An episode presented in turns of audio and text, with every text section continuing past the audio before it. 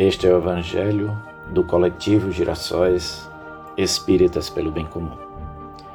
Hoje, terça-feira, 4 de janeiro de 2022. No dia de hoje, vibremos por todos os trabalhadores da última hora. Estamos reiniciando o estudo do Evangelho segundo o Espiritismo de forma sequencial. No dia de hoje, vamos estudar a introdução o item 2, autoridade da doutrina espírita, controle universal. O tópico é extenso, então no dia de hoje vamos estudar os parágrafos primeiro ao sexto. Vamos passar a leitura do Evangelho segundo o Espiritismo. Item 2. Autoridade da doutrina espírita, controle universal do ensino dos espíritos. Se a doutrina espírita fosse de concepção puramente humana, não ofereceria por penhor senão as luzes daquele que a houvesse concebido. Ora, ninguém neste mundo poderia alimentar fundadamente a pretensão de possuir com exclusividade a verdade absoluta. Se os espíritos que a revelaram se houvesse manifestado a um só homem, nada lhe garantiria a origem, porquanto fora mister acreditar, sob palavra, naquele que dissesse ter recebido deles o ensino.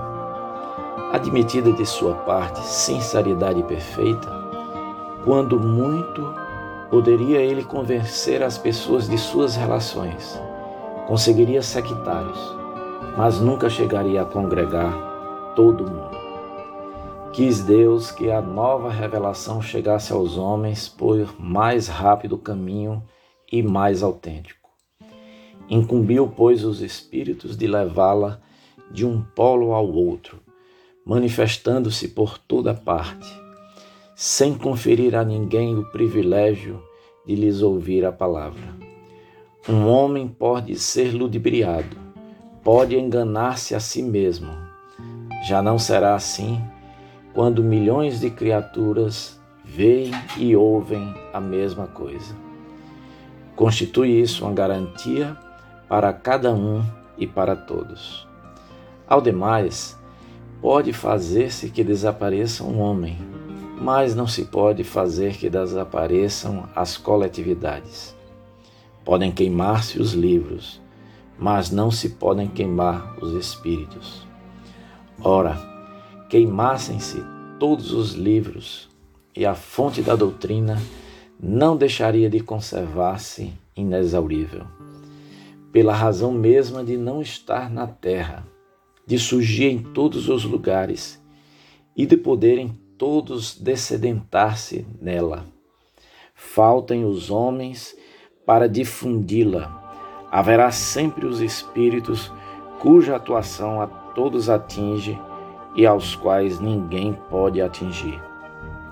São, pois, os próprios espíritos que fazem a propagação com o auxílio dos inúmeros médiuns que também eles, os espíritos, vão suscitando de todos os lados.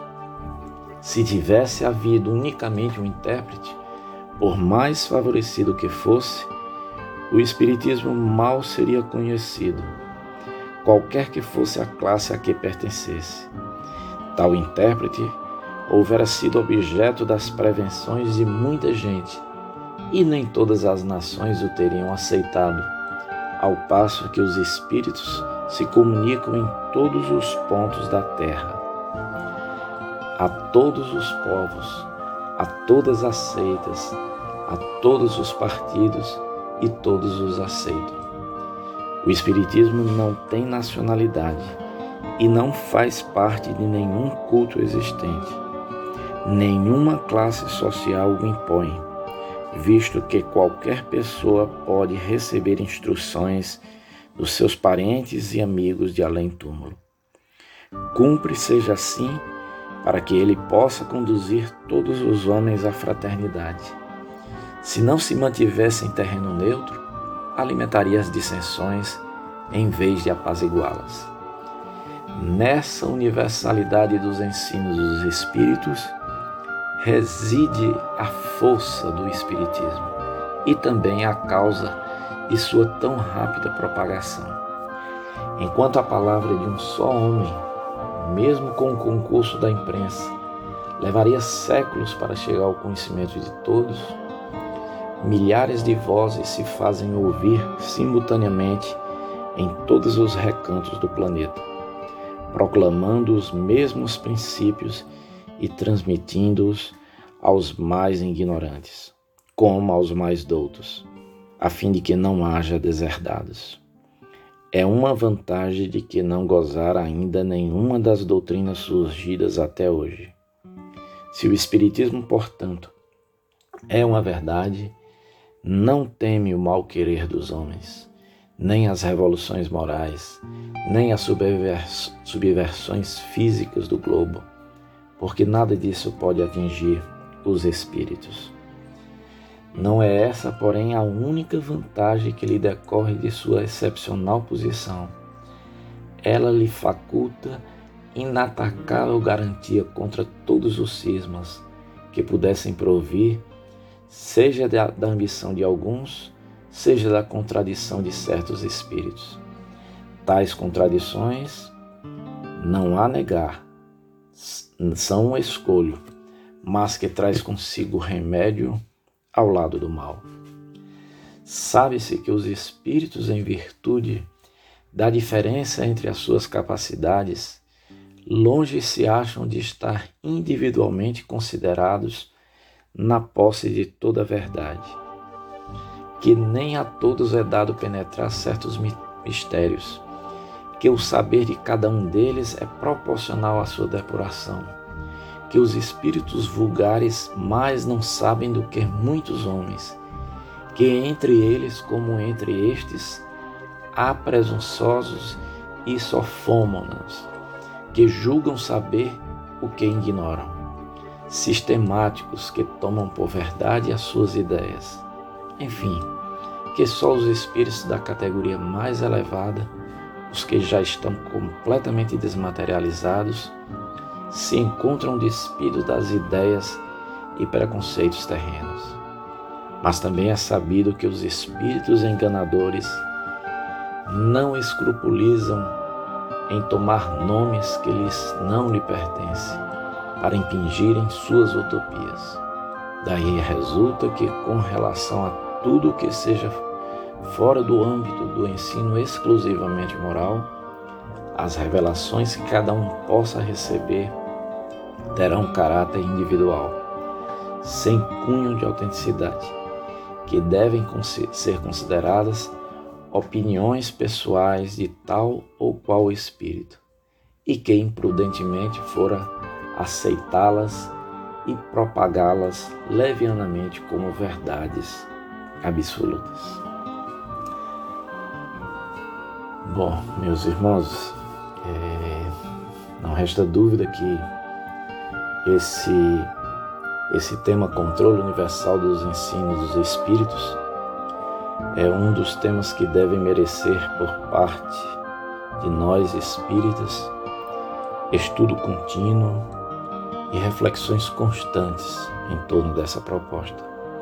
Porque, segundo Kardec, é o que confere autoridade à doutrina espírita.